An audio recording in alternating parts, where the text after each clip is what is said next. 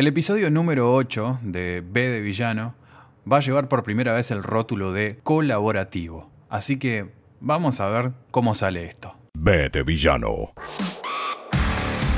Un programa donde hablamos de rock. Prácticamente desde el inicio de esta temporada de B de Villano siempre estuve incentivándolos, incentivando a todos ustedes a que sugieran de qué cosas les gustaría de que se traten los episodios acorde al perfil que tiene este podcast, ¿no? Que es un podcast, como dice su subtítulo, donde hablamos de rock. Así que entre tantas ideas y tantas cosas que fueron apareciendo, me llamó mucho la atención la que propuso Fede Castro, del departamento de Soriano, en la República Oriental del Uruguay, que propuso algo relacionado con Japón. Y me vino bárbaro este puntapié porque mm, desde hace tiempo vengo investigando les diría desde mi adolescencia, todo este fenómeno que se da con Japón, de lo que representa Japón como mercado para prácticamente todas las bandas de rock internacionales de cabecera que conocimos y todas las que siguieron después, encuentran a Japón como un atractivo especial en materia de lo que es ventas, en materia de lo que es difusión, y también de prestigio. Hay un mercado ahí muy interesante que siempre abrió las puertas al rock y que siempre le dio un lugar de privilegio. Y eso, a diferencia de muchos otros países en donde tal vez el rock tuvo mucho más protagonismo y después lo perdió, en cambio en Japón eso nunca cambió. El rock sigue teniendo un estatus de muchísima importancia en el público consumidor, en la gente que asiste a recitales, en la gente que compra discos, en la gente que lee revistas y en la gente que sigue todas las variables que puede ofrecer hoy un universo como el rock. Hagamos un poquito de memoria a aquellos que tenemos unos años y eh, compartamos con los que no saben de esto para entender un poco de qué se trata. B de Villano Podcast. Bandas históricas como Deep Purple o como Cheap Trick o como Judas Priest o como Dokken y así un sinfín de bandas más tienen discos grabados exclusivamente en vivo en Japón. ¿Por qué? Porque era un atractivo ir a ese lugar, porque era muy interesante la respuesta que obtenían a diferencia de otros países del planeta. También es muy interesante el fenómeno de la famosa edición japonesa de un disco determinado. ¿Por qué es interesante? Porque esa edición puntualmente es de las más caras que existe en el mercado siempre. Si vas a comprarte la edición japonesa de un disco de Queen, te sale mucho más caro que el resto. ¿Por qué? Porque viene con una edición especial que la mayor diferencia del resto de los discos que se editan en otras partes del mundo de cualquiera de estas bandas es que ellos generalmente siempre piden que vayan con bonus tracks y no con uno, con a veces cuatro o cinco bonus tracks que en ninguna otra versión podés encontrar. También la forma en cómo venía el packaging, cómo venía diseñada la portada, bueno, un montón de detalles estéticos que lo hacían muy atractivo y un objeto de deseo muy grande que en el mercado del coleccionismo hace que todo el tiempo la edición japonesa siempre esté entre lo más caro que hay a nivel discográfico de cualquier artista. ¿eh? Ahí si quieren inclusive lo podemos expandir fuera de los territorios del rock y llevarlo a la música pop mundial una edición japonesa de un disco de Madonna, o una edición japonesa de un disco de Dua Lipa, o una edición japonesa de un disco de Jamiroquai, o de lo que se les ocurra, siempre va a tener algún atractivo extra que no tienen las ediciones convencionales de ninguna parte del mundo. Entonces fue muy importante para mí que Fede Castro propusiera esto, porque realmente tengo muchas ganas de hablar sobre este fenómeno, ¿no? Sobre el rock japonés. Y cuando te vas metiendo, te vas dando cuenta que había mucho material que tenía medio huérfano, que no sabía dónde encajarlo, que no tenía cabida en envíos radiales anteriores que hubiese hecho o en editoriales que haya escrito para alguna página web o para algún fanzine. Era, necesitaba otro lugar, otro envase, si se quiere, y en ese sentido nuestro podcast se adecua perfectamente para meternos de fondo y con lujo de detalles en todo esto. Así que acá vamos. B de Villano con Marcelo Villano. Lo primero interesante que llama la atención de esto es que si hoy asociamos el término K-pop con el pop coreano, que es la, de alguna forma esa es la terminología marketinera o comercial que se aplica para que la juventud identifique rápidamente todas estas bandas y grupos juveniles que vienen rompiéndola desde hace unos años en el mercado internacional de la música, el rock japonés también tiene su terminología y es el J-Rock o J-Roku, así sería con la fonética de su idioma original. Y lo interesante también es el tiempo que lleva existiendo el rock japonés a nivel musical. Porque los antecedentes llevan puntualmente al rockabilly en la década del 60, que ya desde, desde fines de la década del 50, si bien era reprimido por las autoridades locales, se lograron rescatar algunos elementos de esa corriente para lo que después se mm, fue tallando y esculpiendo como una obra hasta ir redescubriendo un propio sonido de lo que sería como rock japonés. Y uno de los primeros artistas en tratar un poco de romper ese esquema tan cerrado que socialmente y políticamente impedía que el rock occidental entrara en Japón como una cultura musical fue Kyu Sakamoto.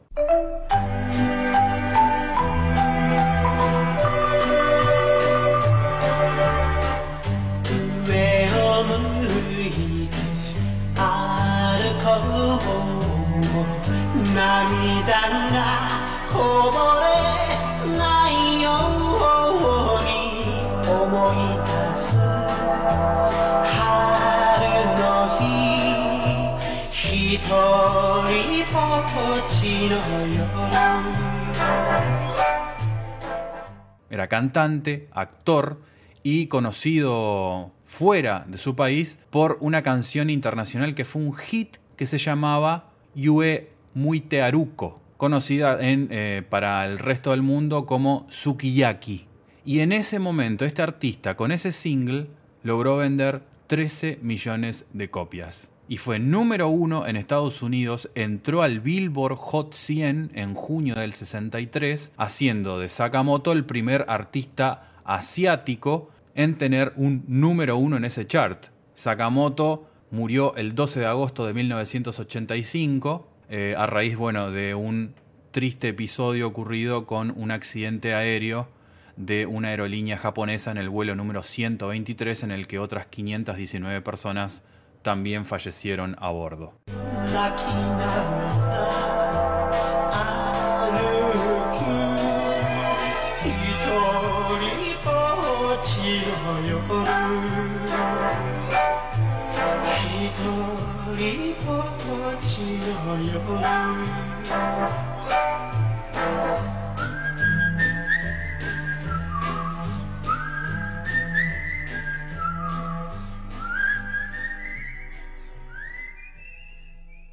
Pero ya para la década del 60, el rock occidental había entrado con todo en Japón y obviamente Beatles, Bob Dylan, Rolling Stones eran como las referencias que se fusionaban con eh, la música de los Apalaches, que es eh, también un poco la vertiente más folk y lo más profundo de la música nativa norteamericana, el rock psicodélico, los mod y géneros muy similares, empezaron a infiltrarse y a cada vez estar más presentes en lo que se hacía musicalmente en Japón. Ese fenómeno, con todas esas influencias, terminó convirtiéndose en una especie de movida musical llamada Group Sounds. B de Villano, el podcast. Eso es el primer antecedente propio de Japón en cuanto a rock. A veces se los denominaba GS, ¿no? era la terminología para distinguir al rock japonés se hizo popular a mediados de la década del 60 a raíz de esta fusión ¿no? del kayuyoku, que es la música japonesa fusionada con el rock occidental. Y a quienes se los consideró obviamente pioneros en la música popular moderna japonesa.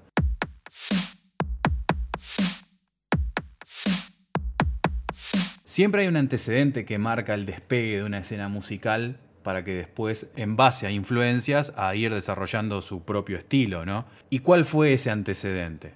Y obviamente, si estamos hablando de la década de los 60, tenemos que hablar inevitablemente de los Beatles. ¿Por qué? Porque se presentaron en el famoso Budokan en el año 1966.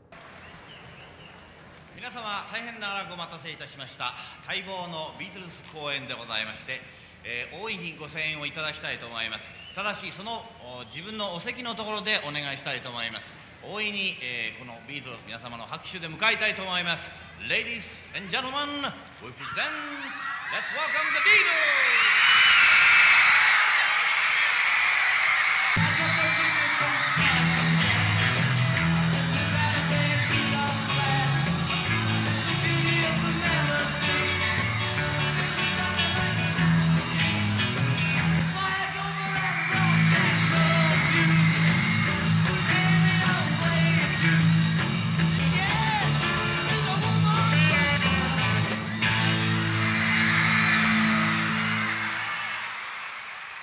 El Budokan es un estadio cerrado que después, con los años, más hacia la década del 70 particularmente, era siempre elegido para grabar discos en vivo de muchísimas bandas internacionales. Uno de los casos más conocidos es el de Chip Trick, Live at the Budokan, que fue de alguna forma el disco que catapultó para siempre la carrera de Chip Trick.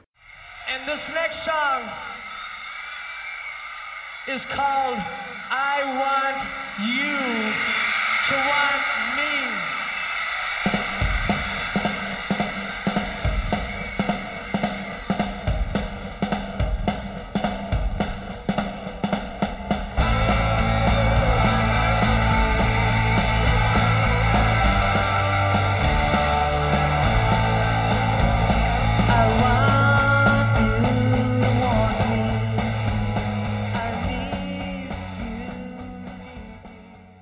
Yo podría decir perfectamente que hay un antes y un después en la carrera de Chip Trick, gracias a ese disco justamente grabado en Japón, en el famoso Budokan. Continúo. B de Villano Podcast. La visita de los Beatles a Japón en el Budokan en el 66 fue determinante para empezar a desarrollar una escena musical propia en Japón, más allá de los primeros años totalmente influidos por la música occidental. Y entre las primeras bandas que empiezan a aparecer estaban The Tigers, que era una banda muy popular en Japón durante este periodo de group sounds hacia fines de los 60.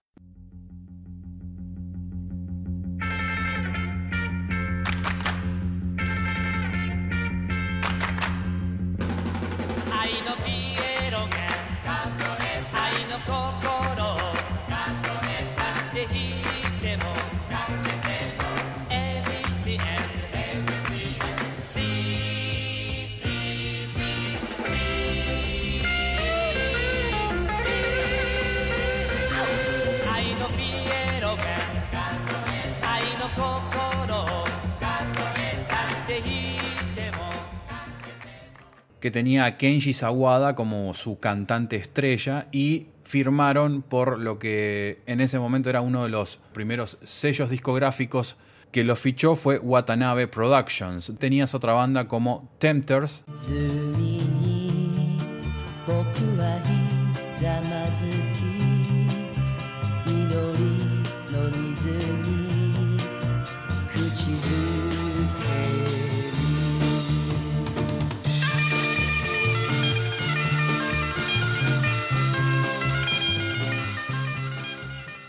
que también fueron parte de esta movida de group sounds en la década de los 60, The Spiders,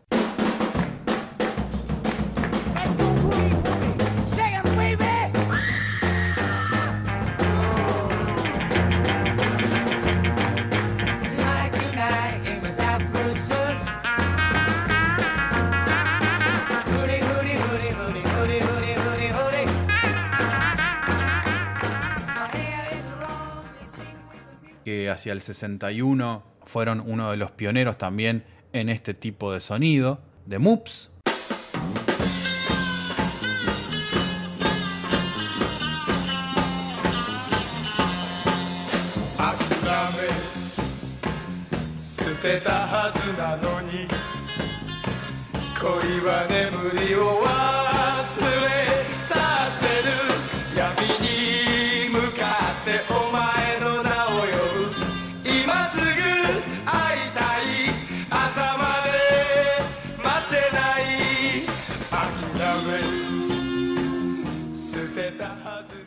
que estuvieron activos entre la década del 60 y la década del 70 y estaban mucho más enfocados a el rock psicodélico y garajero. Por último, cerrando esta camada, tenías a The Golden Coops, que ya estaban más enfocados al pop vocal,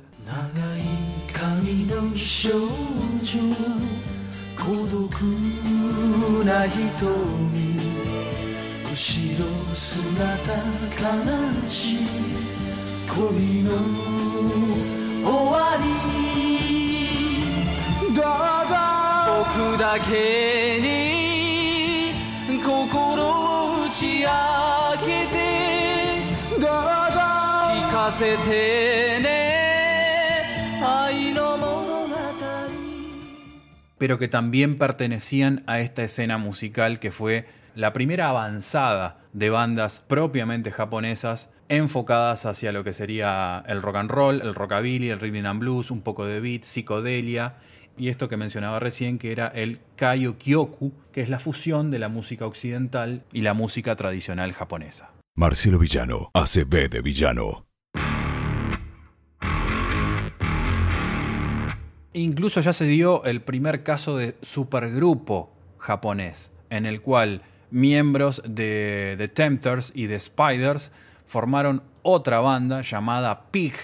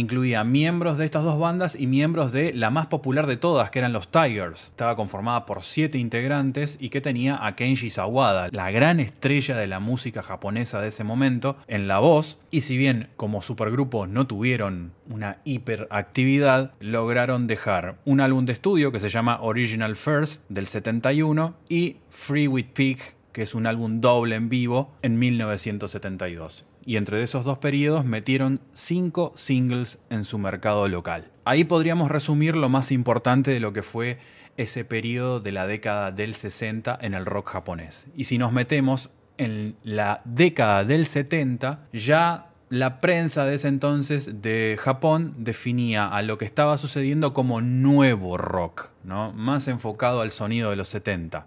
Y ahí había bandas como Powerhouse, Oh,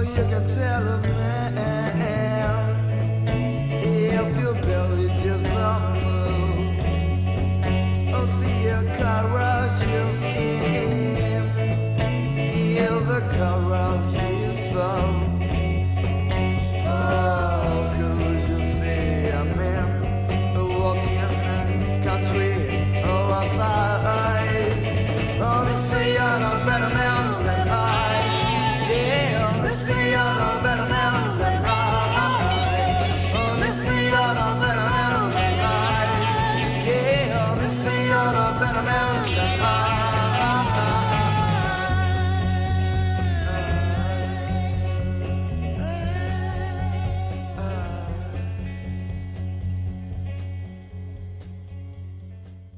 Blues Creation entran justo en la década del 70 con una formación que en principio solamente se dedicaba a hacer versiones de blues estadounidense, con canciones escritas por Sonny Boy Williamson, Memphis Slim, Chester Barnett, John Mayall, Eric Clapton, Blind Willie Johnson, Willie Dixon, entre muchos otros. Y después de algunos cambios, ven el lanzamiento de su primer disco, Demon and Eleven Children, y ese año también, 1971, lanzan un disco junto a una cantante que era como la Janis Joplin japonesa, que se llamaba Carmen Maki. Con el tiempo redujeron su nombre simplemente a Creation y en total Bajo los dos nombres, la banda publicó cerca de 10 discos entre material de estudio y material en vivo. Y muchos, pero muchos años después, la versión japonesa de la revista Rolling Stone los ubica en el número 62 de la lista de los mejores grupos de rock japonés de todos los tiempos. Aquí escuchamos entonces a The Blues Creation junto a Carmen Maki, aprovechemos este dueto tan interesante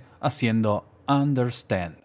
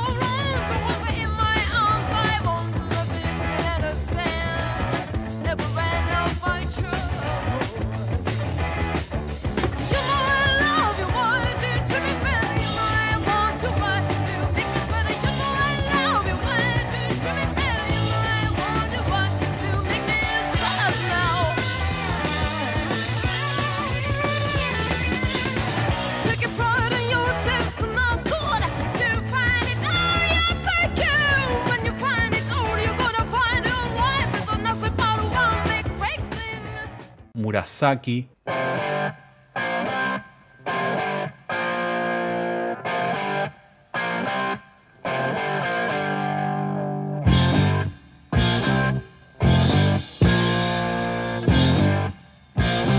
Okinawa se convirtió en el foco de atención pública en el 72 cuando volvió la administración japonesa a estar en el poder después de estar bajo el control del ejército estadounidense desde el final de la Segunda Guerra Mundial. Y justo por esta época las compañías discográficas de Japón continental comenzaron a acercarse a Murasaki, que se había vuelto muy popular entre los militares estadounidenses que paraban en la isla, así como entre los jóvenes fanáticos del rock local de allí, de Okinawa.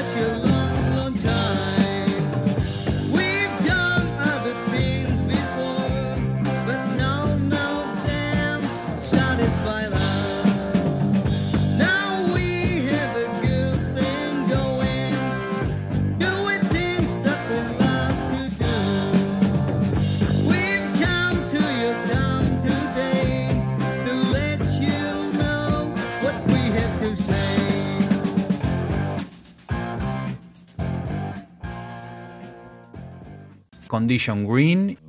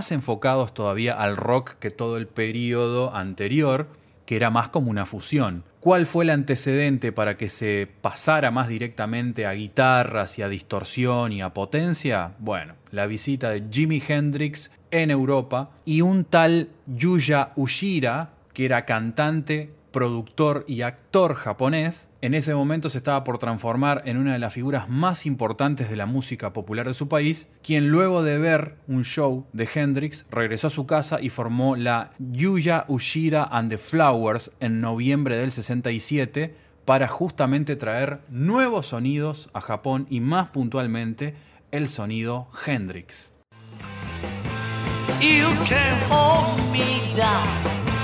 I don't want me down. I got to move on. Ow! I'm so free. I know it loves me. So free. Right, stop it. So free. I can't stay. I got to, got to, got to go away right now. Para muchos es una de las primeras bandas de sonido heavy metal tempranero, con ciertas reminiscencias psicodélicas y hasta progresivas, y recibieron mucha aclamación de los críticos, pero no lograron un éxito comercial tan importante tal vez como el de otros artistas que cité minutos atrás. B de villano.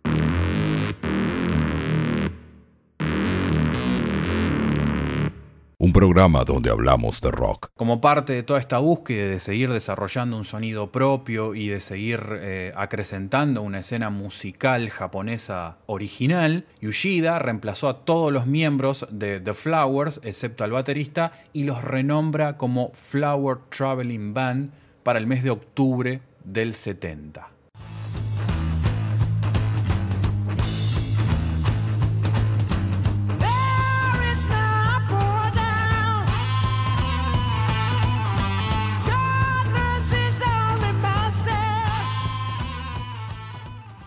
Y la Flower Traveling Band era una banda que en cierto punto estaba muy conectada con el movimiento de contracultura de Japón y se destacaron por toda una mezcla, por toda una paleta musical que les permitió eh, estar muy activos durante ese año 70, que les permite terminar grabando un álbum que se titula Anywhere, con una portada que muestra a todos los integrantes de la banda desnudos manejando unas motocicletas. Una imagen muy de los 70 que por ahí nosotros desconocíamos completamente, pero que uno lo asocia con la imagen Easy Rider o de canciones como Born to Be Wild, Steppenwolf, etc.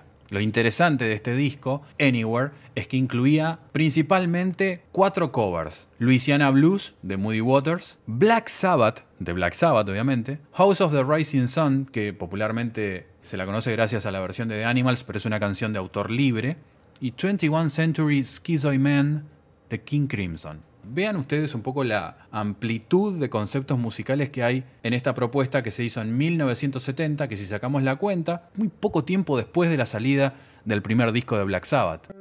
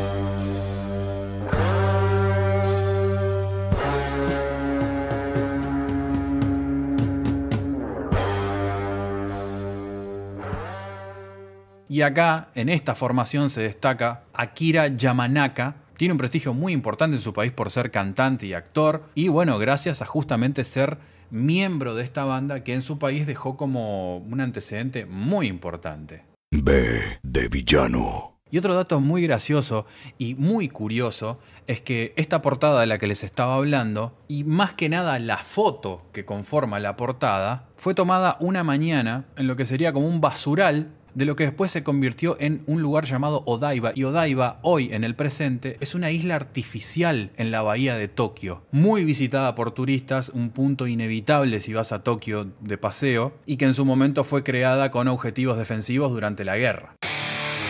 Tan impactante fue esta portada que después un eh, músico, eh, escritor, musicologista, anticuario, poeta y comentador cultural llamado Julian David Cobb la eligió para que fuera la tapa de su libro llamado Jap Rock Sampler, How the Post-War Japanese Blew Their Minds on Rock and Roll, traduciéndolo un poco es sampler de rock japonés, cómo la posguerra le voló la mente a los japoneses hacia el rock and roll. Se publicó en el año 2007, de paso les digo que es un libro que tendrían que conseguir y leer, ya sea en versión online, física, lo que fuere. B de villano. Las bandas japonesas de heavy metal comenzaron a surgir a fines de la década del 70, lideradas por Bow Wow.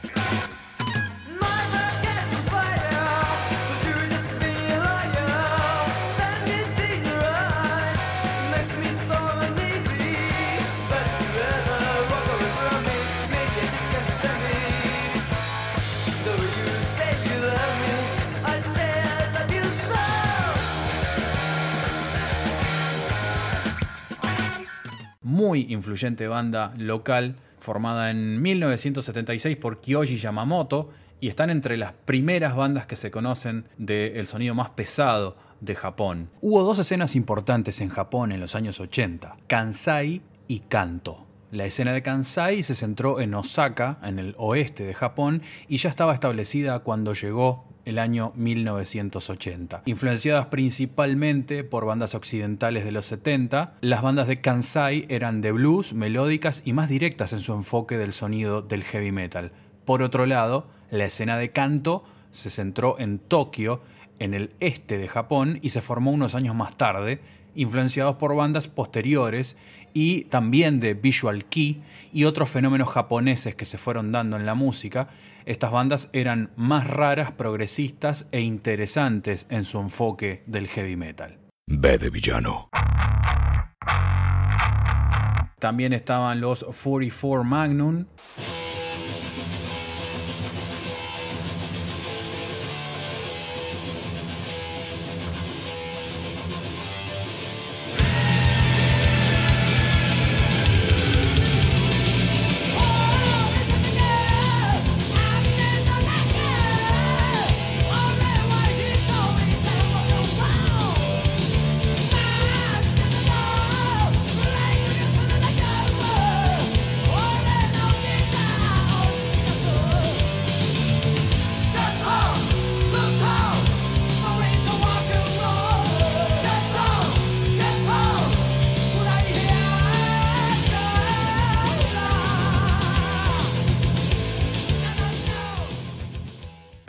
la zona de Osaka y surgieron a mediados del 77 y están también entre las primeras. Y hay otra más que se llama Earth Shaker.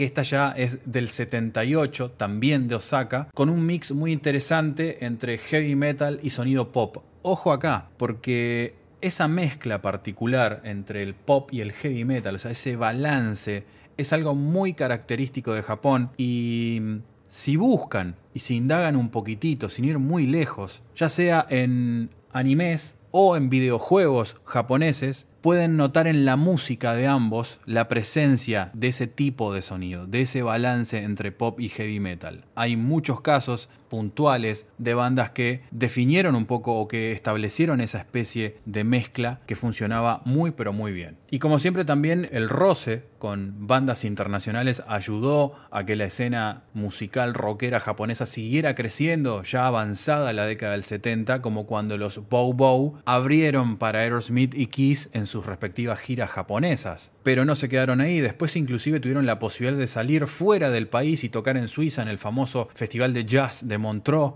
tan prestigioso festival en el que bandas de hard rock o de fusión eh, y progresivas suelen tocar ahí.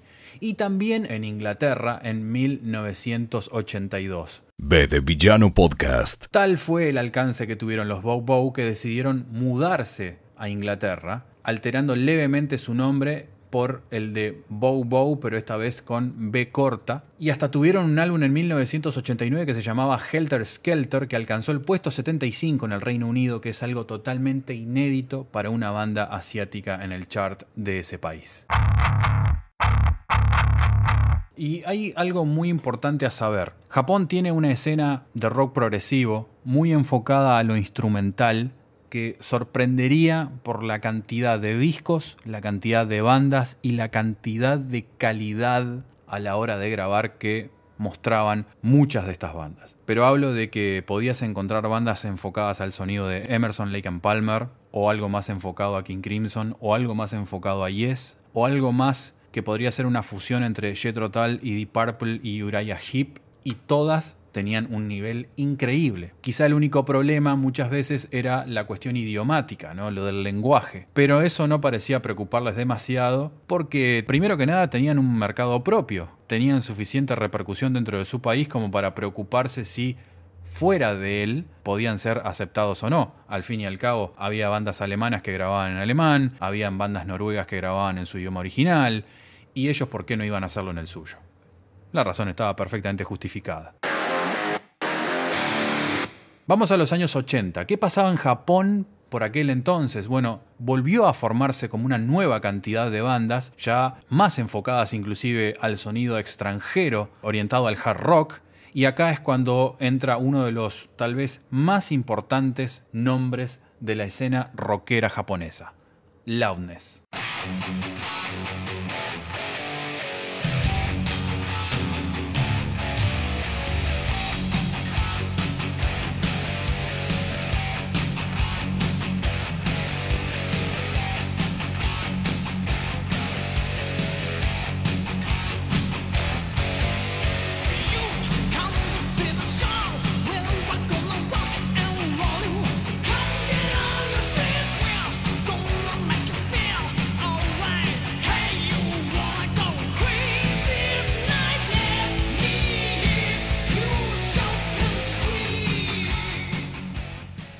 Estamos hablando de una banda que se formó en 1981 con dos miembros fundadores, dos tipos que realmente marcaron toda una tendencia, que son Akira Takayaki, el guitarrista, y Imunetaka Higuchi, miembros en ese entonces de una banda que llamaba Lazy, a la que después rebautizaron Loudness. Para el 83 ya habían realizado una gira por Estados Unidos y pronto comenzaron a centrarse más en una carrera internacional. Aquel periodo fue como una cosa de sondeo, pero ya para la mitad de los 80 cierran un contrato en 1985 con Atco Records, que era como la subsidiaria de la famosa Atlantic Records Company, y ahí Loudness se convierte en el primer acto de metal japonés internacional a través de un sello importante en los Estados Unidos.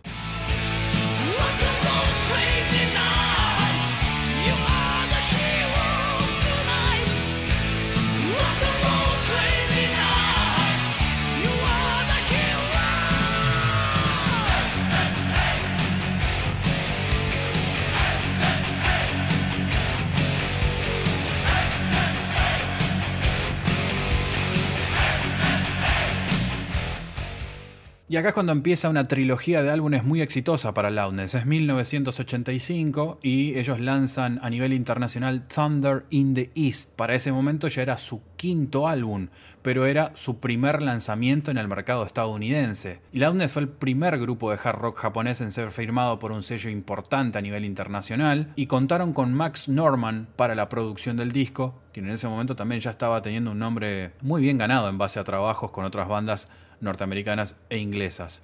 Tuvieron la posibilidad de grabar en los famosos Sound City de California, un estudio del que inclusive Dave Grohl hizo un documental eh, hace un par de años que está excelente y que les recomiendo que lo vean.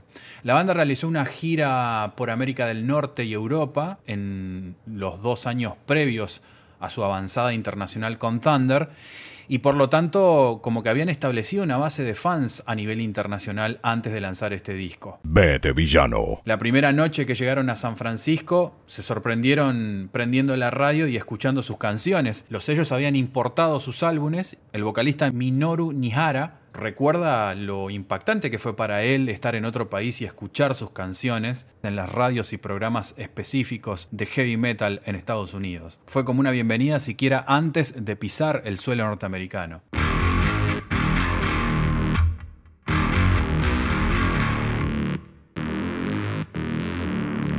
Thunder in the East estaba producido, como les dije, por Max Norman y el antecedente de trabajar con él venía, bueno, de sus producciones con Ozzy Osbourne, con ENT, Sabotage, Megadeth, y fue elegido por la compañía discográfica para producir este álbum. Y que incluso en la lista de sugerencias de productores estaban Eddie Kramer, George Martin, pero ellos decidieron elegir a Max Norman. Resulta que Akira Takasaki, el guitarrista de Launes, es un tipo que se caracteriza obviamente por su virtuosismo. Si es que nunca escucharon discos de Launes, bueno, es el momento que lo hagan. Akira Takasaki era un fanático de Randy Rose y sabía que Norman había producido sus discos, así que era obvio que iban a optar por él. Grabaron un demo de 15 o 20 canciones y se la llevaron al productor. Y él ahí hizo como la preselección de lo que después quedó finalmente en el álbum. Max Norman cuando escucha el demo les dice, está bueno pero no es suficiente, tienen que grabar por lo menos otras 5 o 10 canciones más. Así que ellos graban 12 y ahí empieza, bueno, como el, el, verdadero trabajo de un tipo como Max Norman, ¿no? De empezar a modificar, de cambiar cosas, de corregirlas, que la letra, que la melodía, que el tempo. Bueno, para ellos un poco fue como una pesadilla porque era la primera vez que trataban con un productor internacional y no entendían cómo era su ritmo de trabajo y sus exigencias. Y estaba el tema también de que ellos no eran tan duchos en inglés a la hora de escribir letras para canciones, por lo tanto tuvieron que conseguirse letristas y cantantes que le dieran una mano para justamente escribir las letras en inglés, de lo que originalmente estaba hecho en japonés.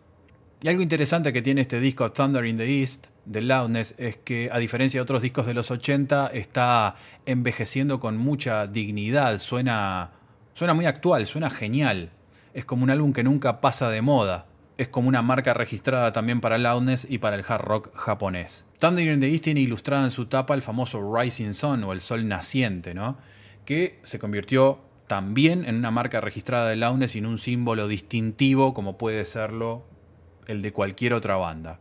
Está siempre presente en sus tapas, en sus guitarras, en los fondos de escenario, en las camisetas de gira. Hay una anécdota que dicen que cuando estaban haciendo un show en California, uno de los integrantes estaba paseando por una de las calles de Los Ángeles y vio una tienda de regalos y estaban vendiendo camisetas con las banderas internacionales y encontró una camiseta de Rising Sun. La compró y al día siguiente se la puso en el escenario. Y mucha gente tomó fotografías y una revista usó una de esas fotografías en sus portadas y Rising Sun es igual a Loudness cada vez que se ve, representa justamente eso. En síntesis, Rising Sun es igual a Loudness. Loudness son los responsables de abrir la puerta de la escena del metal japonés a los mercados internacionales.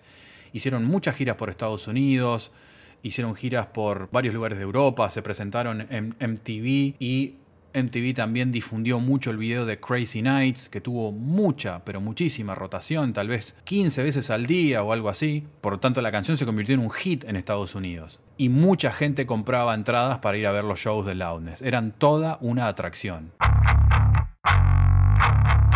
La formación de Loudness exitosa que todo el mundo conoció era con Minoru Ñahara en voz, Akira Takasaki en guitarra, Mayanoshi Yamashita en bajo y Munetaka Higuchi en batería, que es como el line-up más conocido. Pero, ojo, hay una etapa de Loudness que no puede pasar por alto en todo este especial que estamos haciendo en B de Villanos sobre el rock japonés, en este paréntesis que es justamente Loudness, la banda más importante que sacó ese país en toda su historia, es la de el periodo cuando deciden contratar a un cantante de origen norteamericano para seguir expandiéndose más todavía sobre el mercado internacional. Y ahí es cuando entra en juego Mike Becerra. Después de que Loudness terminara su trilogía de Thunder in the East, Lightning Strike y Hurricane Ice, ese periodo termina en el año 1987, y de ver cómo esos discos entraron en Billboard en diferentes puestos eh, de importancia, algunos en el top 100, otros en el top 60, otros en el top 70, ahí es cuando deciden convocar a Michael Betzera,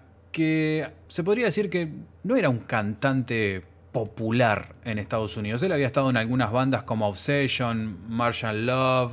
Recién, muchos años después, iba a ser más popular todavía cuando Ingve Malmsteen lo convoca a formar parte de su formación. Pero hasta ese momento Becerra se podría decir perfectamente que era casi un desconocido o un vocalista de culto gracias al trabajo con estas bandas que mencioné recién. Loudness lo convoca como un intento justamente de expandir la popularidad internacional que estaban ganando. Había que seguir viendo hasta dónde se podía llegar. Y con Michael Becerra graban un muy pero muy buen disco que se llama Soldier of Fortune, del cual justamente acá escuchamos el tema que nombra el disco.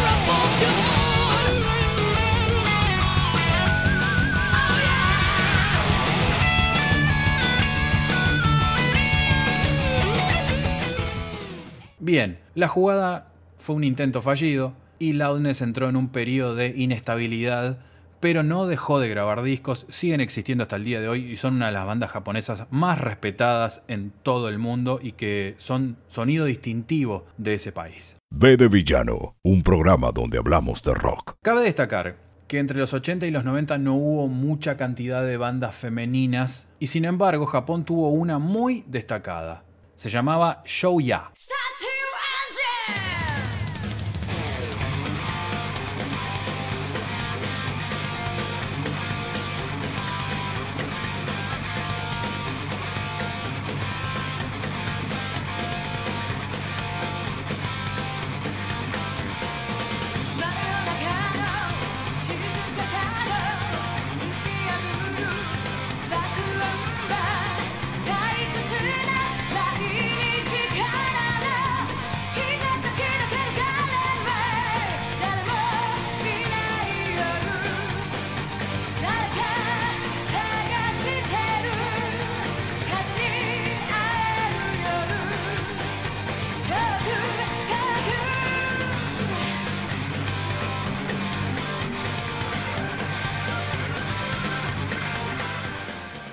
Estaba íntegramente formada por mujeres y existía desde el año 1981. Se separaron, ¿saben cuándo? En 1998. La líder de esta banda se llama Keiko Terada, que además de todo lo hecho con Shouya, también hizo una carrera en solitario muy interesante y siempre estuvo influenciada por el hard rock, el heavy metal, el blues y el pop. En septiembre del 89, Shouya publica el disco Outer Limits y alcanza el número 3 en las listas de álbumes de ventas de su país. La otra banda rival japonesa a nivel femenino se llamaba Terra Rosa.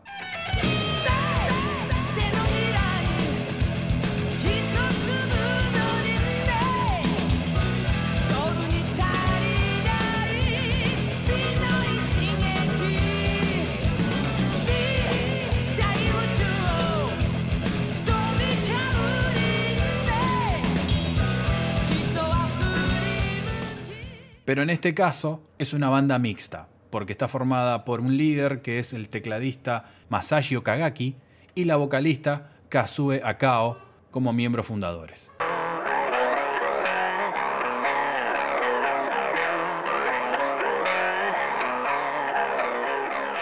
También durante la década de los 80 hubo como un movimiento que nació allí, en Japón, llamado Visual Kei, que entre los músicos japoneses se caracterizaba por el uso de diferentes niveles de maquillaje, peinados muy elaborados y trajes extravagantes, a menudo con una estética más andrógina, similar al glam rock de Occidente, pero que tenía como su propio toque. Y ahí es donde entran una camada de bandas muy interesantes, que algunas quizás las conozcan, otras tal vez no las escucharon jamás, pero vale la pena destacarla. La primera y la más popular es Ex Japan.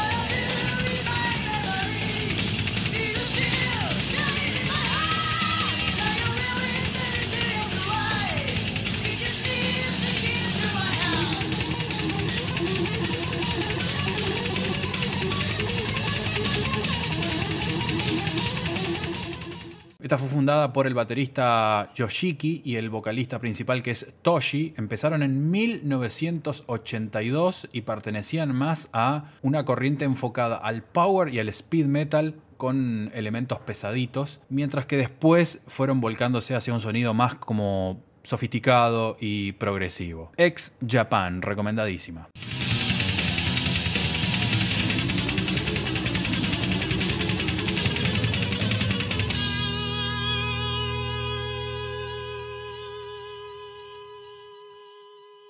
La que le sigue es una banda que en lo personal me toca muy de cerca porque junto con Loudness, que yo los descubrí en su versión, digamos, japonesa americana con Mike Betzera, no había escuchado los discos anteriores porque no era fácil conseguirlos, eso vino todo después, pero en aquel momento, de esta misma escena de Visual Kei, como se llama, en el Japón, existía también una banda que se llamaba Dead End.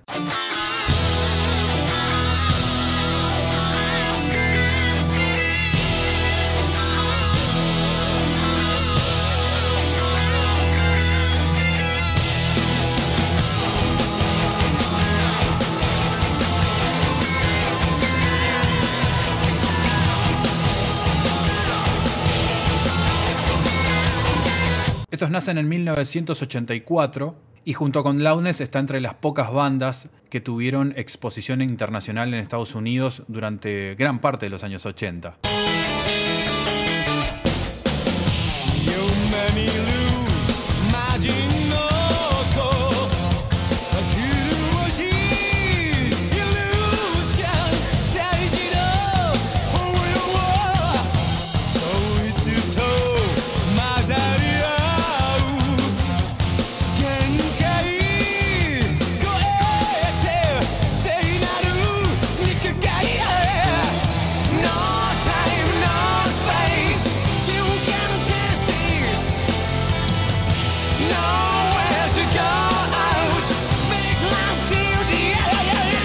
Me entero de la existencia de esta banda, y acá viene una pequeña anécdota personal, a raíz de una reseña de una revista española llamada Metálico, que terminaba con K y O, igual que el nombre del disco Iggy Pop. Esa revista particularmente que empezó como un fanzine, yo la descubro ya en su etapa cuando estaba impresa a color y tenía muy buenas reseñas, muy buenos artículos y muy buenos informes. Y la parte de los discos realmente te mostraba cosas que no veías en ningún lado, pero que a la vez hacía muy difícil conseguir porque no estaban circulando en las disquerías a donde uno iba. Se convertían en verdaderos objetos casi inconseguibles. Pero bueno, la información la tenías por si algún día realmente te cruzabas con uno de estos discos. Dead End es una de estas bandas con la que estaba muy interesado en meterme para descubrir más sobre el metal japonés, del que por sí en ese momento no teníamos prácticamente acceso a nada, excepto actos internacionales, como les dije recién con el caso de Loudness.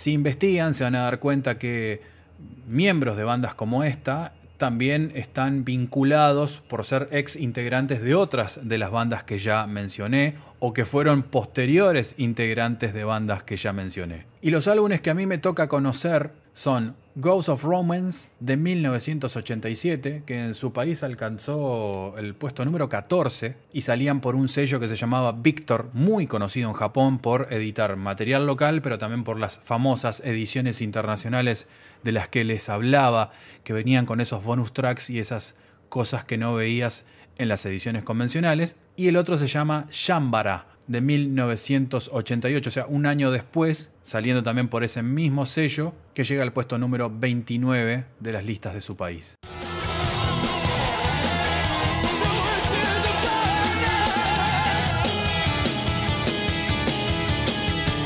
Hoy esos discos están disponibles en Spotify, por ejemplo. Dead End tiene su perfil, Ex Japan tiene su perfil, Loudness tiene su perfil. Casi la mayoría de los artistas que les mencioné son conseguibles y vale la pena escuchar porque sorprende la calidad que ofrece cualquiera de estas propuestas.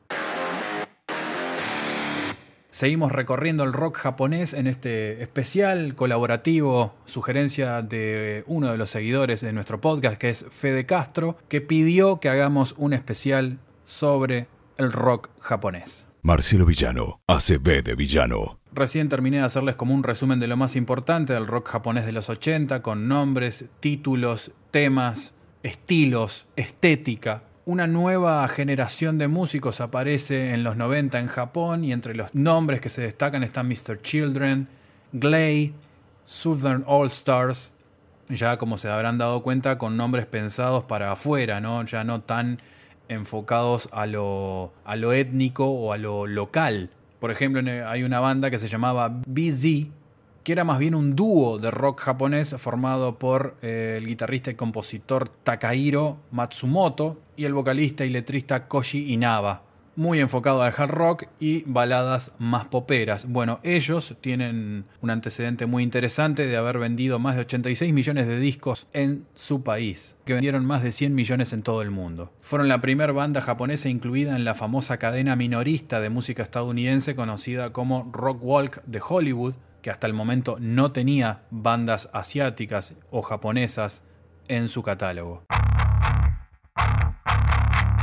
Y otra de las cosas que suma muchísimo en la escena musical de los 90 es todo el despegue en materia de producción a nivel internacional de lo que representaba el anime, que estaba muy vinculado al pop, al karaoke, pero que tenía una mirada crítica muy consumista. Y acá es cuando entra una banda que fue muy popular por la fusión, por incorporar todos estos elementos que estoy mencionando. La descubro a través de un videojuego que me lo muestra un amigo mío. Y vos cuando estabas jugando, si querías, podías poner pausa y en el juego meterte en un submenú en el que estaba completo el playlist de los temas de esta banda, que se llamaba Luna Sea.「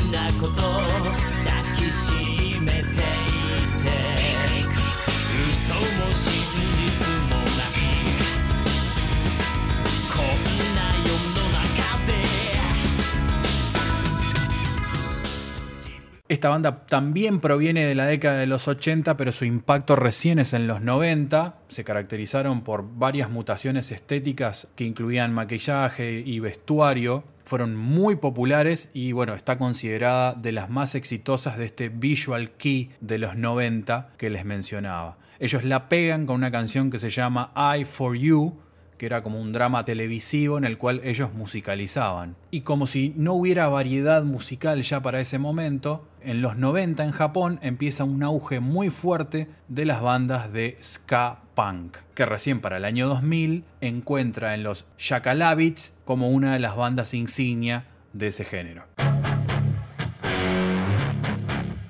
Hacia fines de los 90 se hace el primer Fuji Rock Festival. Fuji, la marca de cámaras fotográficas y de rollos, y ahí una banda llamada Supercar lanza su influyente álbum debut Three Out Change, que marca la importancia casi fundamental para el indie rock japonés del siglo XXI como nueva forma a seguir. Ahí mismo también empieza a pegar fuerte el rock alternativo y bandas como Kruli y Number Girl se convierten en los emblemas o en las bandas más significativas del grunge japonés. La prensa de esa época dice que las bandas japonesas podían enfrentarse a las bandas alternativas británicas y estadounidenses de los 90 sin sudar prácticamente, porque la calidad que ofrecían era de nivel internacional. Pero ojo, estamos hablando de cosas muy multitudinarias, con festivales multitudinarios, con ventas enormes, pero también en Japón había una vibrante escena underground. B de Villano Podcast. El hardcore japonés es la escena del hardcore punk de ese país que se originó para protestar por los cambios sociales y económicos que arrasaron al país en la década de 1980. Los SS están considerados la primer banda, formados en 1977, pero muy pronto siguieron bandas como por ejemplo The Stalin.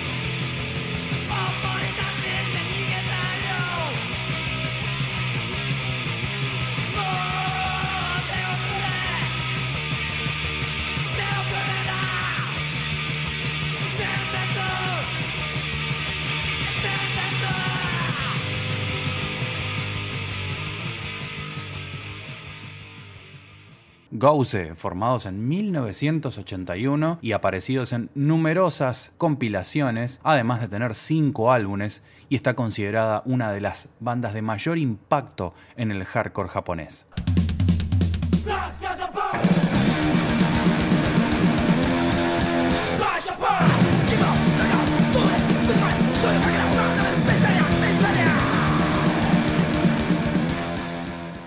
Los SOB o Sabotage Organized Barbarian de Osaka.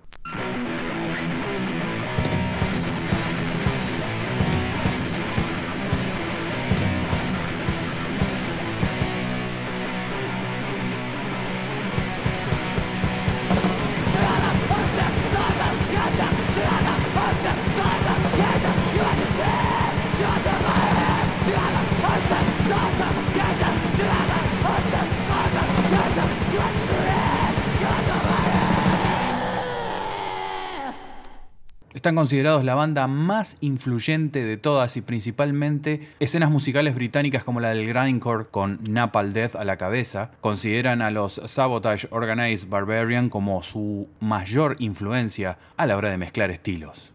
Desde Tokio venían los The Coms,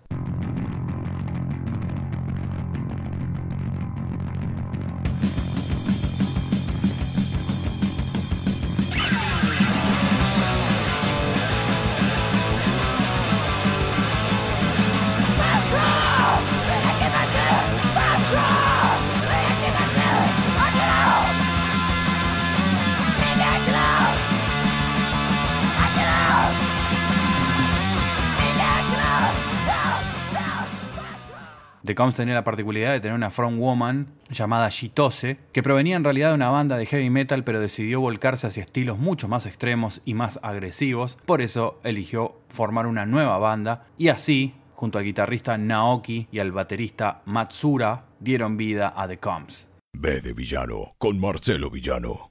A su vez, esta misma escena terminó influyendo en otra escena, mucho más pequeña pero igual de extrema, la del black metal japonés. Solo voy a citar en este caso dos referencias fundamentales para entender que en ese país también el black metal lleva hace mucho tiempo existiendo, y ese es el caso de Sabbath.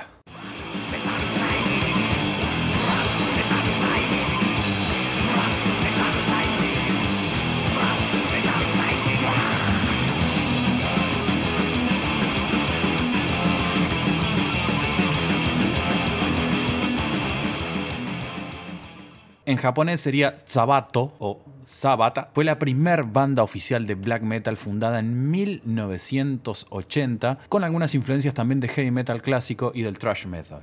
Hetzol y Zorugelion son los fundadores originales de esta banda que sigue activa con un total de 8 álbumes de estudio y una infinidad de discos en vivo, singles EP, compilaciones y también splits junto a bandas de diferentes partes del mundo. Vamos con Psych, que provienen de Tokio y que fueron formados ya en 1989.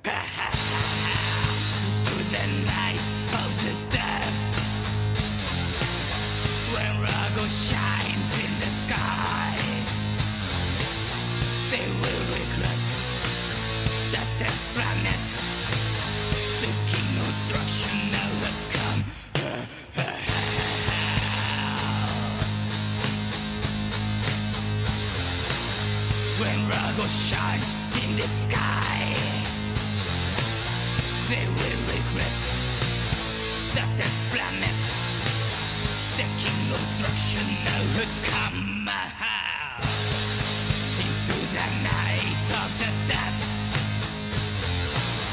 When Rago shines in the sky, they will regret that this planet,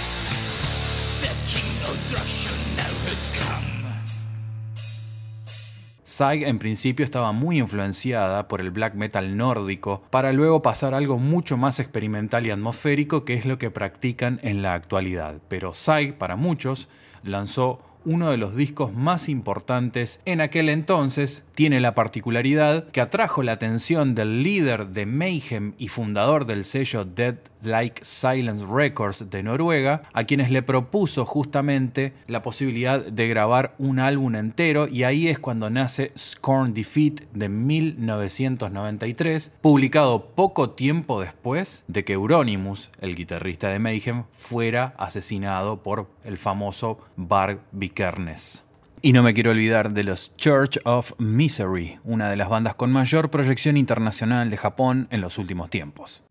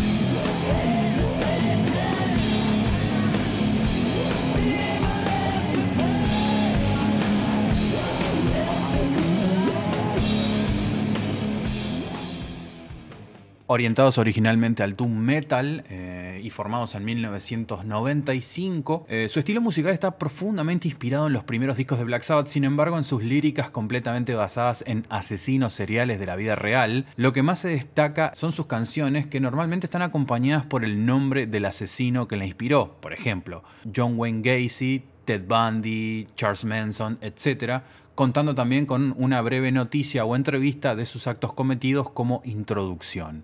Los Church of Misery hoy están un poquito más volcados al stoner, a lo psicodélico, en el estilo de bandas como Orange Goblin, Electric Wizard, Angel Witch, etc.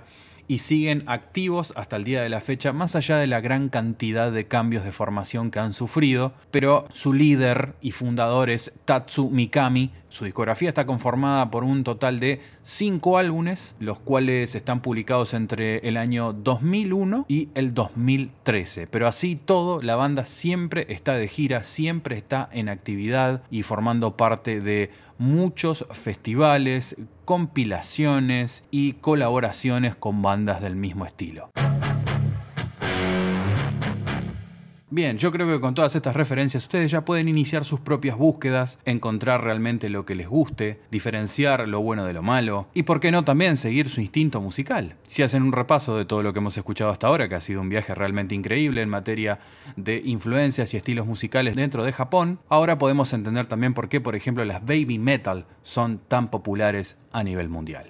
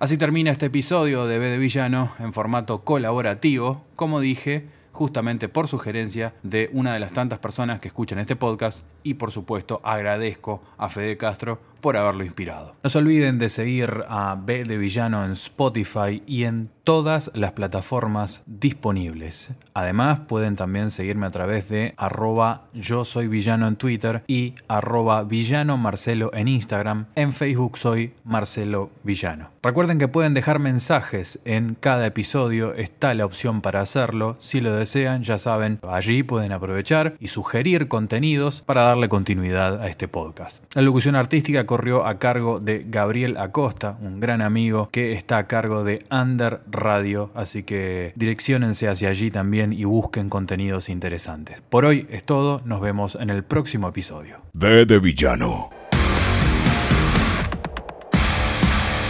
Un programa donde hablamos de rock,